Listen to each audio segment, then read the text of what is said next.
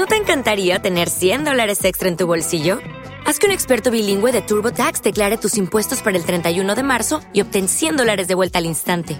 Porque no importa cuáles hayan sido tus logros del año pasado, TurboTax hace que cuenten. Obtén 100 dólares de vuelta y tus impuestos con 100% de precisión, solo con Intuit TurboTax. Debes declarar para el 31 de marzo. Crédito solo aplicable al costo de la presentación federal con TurboTax Full Service. Oferta sujeta a cambios o cancelación en cualquier momento.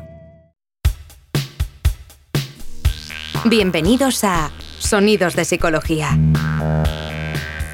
El podcast del Colegio Oficial de la Psicología de Madrid. Un espacio para entender la psicología y el mundo que nos rodea.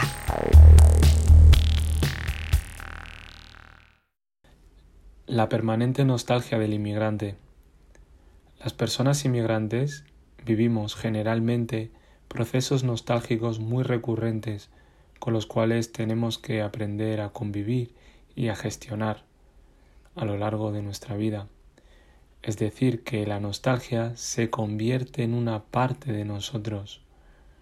La nostalgia por nuestros países de origen, la nostalgia por las personas que dejamos atrás, la nostalgia por las actividades que hacíamos, el olor, las comidas, todos aquellos bellos recuerdos, a pesar de que saliéramos por una cuestión forzada, que pudiera ser la guerra, que pudiera ser el hambre, que pudieran ser los desastres climáticos. A pesar de ello, tenemos nostalgia por aquel lugar que abandonamos.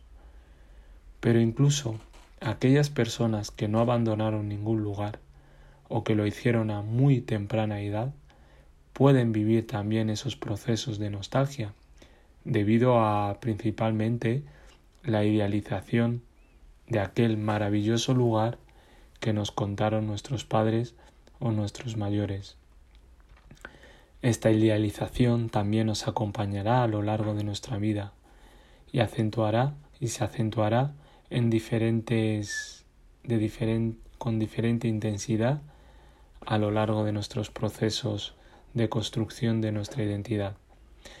Como todos sabemos, las migraciones, especialmente las forzadas, son potenciales causas de traumas. Sin embargo, en función de cada persona, del contexto en el que viva en el país acogedor, pues lo puede sobrellevar de una manera o de otra. No obstante, a pesar de que haya o no un trauma, también convivimos constantemente con la dualidad, de sentirnos identificados con dos lugares o con tres al mismo tiempo. Por un lado en el lugar acogedor, por otro lado en el lugar donde partimos y en tercer lugar por los lugares o el lugar de tránsito donde también podemos pasar algún tiempo de nuestra vida, donde también conocemos a personas y acabamos despidiéndonos de ellas. También es importante en este proceso de construcción de la identidad sentirnos identificados, y aquí es donde encontramos uno de los problemas, puesto que la identidad no es una construcción única, sino que es una construcción bidireccional, es decir, en la sociedad en la que vives te identifica de una manera y tú mismo te identificas de la misma o de otra manera y el resultado de todo eso es la identidad propia. Yo puedo querer sentirme español, pero si la sociedad en su conjunto no me percibe como español, esa afirmación de mi identidad nacional será algo más difícil. O al mismo tiempo pueden percibirme como español, pero yo no sentirme como español aunque tenga una documentación que sí que lo diga. En mi caso personal, vivo un proceso migratorio desde que soy un niño. Por lo tanto, no conocí mi país de origen. Solo lo he conocido a través de las historias que me cuentan a través de la herencia, de los valores culturales que me enseñan y que a veces chocan de frente con los valores culturales del país que nos ha acogido, porque se viven en dos mundos, por un lado dentro y por otro lado fuera del hogar, fuera de la casa.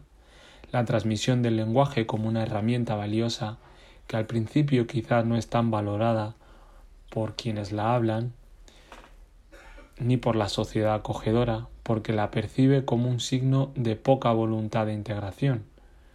Pero según Theo Van sin embargo, el individuo supone, para el individuo supone una gran habilidad el pensar y sentir en varios idiomas, la creatividad, la búsqueda de alternativas y soluciones en la vida.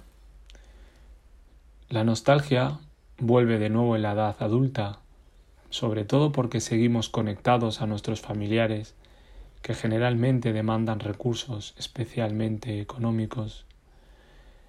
Este vínculo se entiende como un compromiso forzado y eterno en el que quedamos unidos, no sabemos si por una obligación moral o por una obligación sanguínea.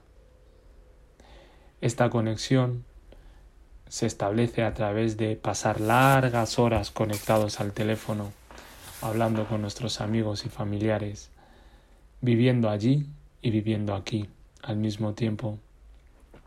Están quienes envían recursos económicos porque tienen el deseo de construir casas a las que algún día volverán cuando se, cuando se jubilen.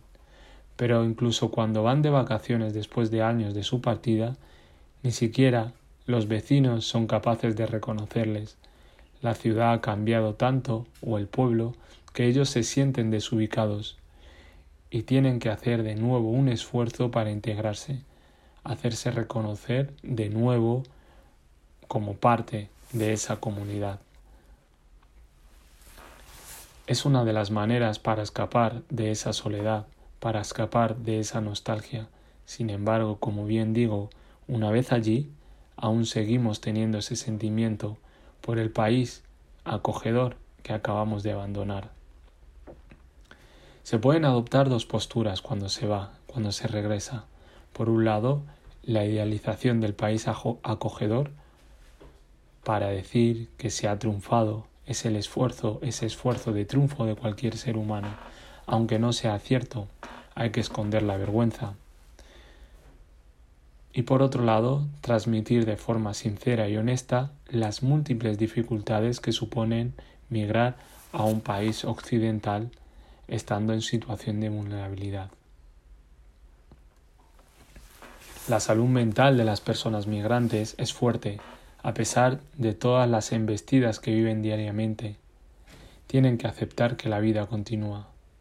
Pero esta fortaleza mental que menciono también es un estereotipo, porque todas las personas necesitan apoyo psicológico, todas necesitan acompañamiento en estos momentos de transición, especialmente para combatir la soledad no deseada esa soledad que se produce porque vive constantemente conectado al país de origen, como decía antes, porque no acaba de aceptar que realmente ha tenido que emigrar. Y para escapar de esta soledad se juntan a veces personas de la misma comunidad como una de las estrategias o pasar mucho tiempo conectado como había dicho antes de los acontecimientos, tanto políticos, con intereses de influir de alguna manera, como incluso otros más cercanos como la muerte de algún ser querido, en la que de nuevo hay que mandar recursos, en la que de nuevo hay que llorarles, en, la que de nuevo hay que velarles. Participar en algunos actos religiosos, no tanto quizás por la fe, sino para huir de esa soledad no deseada en las comunidades vecinales. Sin embargo, en los hombres, especialmente quienes no tienen apoyo psicológico, la soledad no deseada y esa nostalgia afecta en mayor grado, aumentando el nivel de estrés que muchos refugian en el consumo del alcohol y las drogas y desemboca esa frustración en sus familias. Los procesos migratorios no son fáciles, todos lo sabemos, especialmente para las personas que migran de forma forzada. porque tienen que lidiar con la parte física y mental. Sin embargo, desde mi experiencia, sí que se pueden seguir algunos consejos que pueden lidiar con estos efectos emocionales psicológicos y psicológicos que vivimos las personas migrantes. Aquí van algunos consejillos por si pueden ayudarnos. Por un lado, participar en eventos vecinales para llevar una mirada distinta a la ya existente y establecer relaciones cercanas, físicas, presenciales. Por otro lado, participar en los eventos culturales que proporciona el barrio, en los eventos de la ciudad en la que se vive, pues para entender que hay otros hábitos y procesos culturales necesarios que hay que aprender y quizá adoptar y abrazar para transmitir de forma natural y fluida a las generaciones que también han migrado, especialmente las más jóvenes. Iniciar proyectos sociales o empresariales con apoyo, es decir, tener objetivos mucho más grandes que simplemente trabajar diariamente. Buscar apoyo en este sentido de otras personas especializadas también podría ser iniciar estudios o formaciones para aprender nuevas habilidades, para mejorar nuestro currículum y poder adaptarnos y tener más posibilidades de entrar al mercado laboral o simplemente aprender por gusto. Por supuesto, pedir apoyo psicológico de profesionales. Aunque hablemos con amigos, es necesario acudir a profesionales, pues son quienes tienen las verdaderas estrategias para acompañarnos. En conclusión, la nostalgia migratoria posiblemente la vivamos como algo negativo, pero también la podemos vivir como una parte que forma nuestra personalidad, nuestras experiencias de vida y una riqueza que podemos transmitir a las próximas generaciones. Esperamos que hayas disfrutado de nuestro podcast. Puedes acceder a todos los contenidos a través de iBox, Spotify, Apple Podcast, Google Podcast, canal YouTube y en la web del Colegio Oficial de la Psicología de Madrid. Te esperamos en el próximo episodio de Sonidos de Psicología.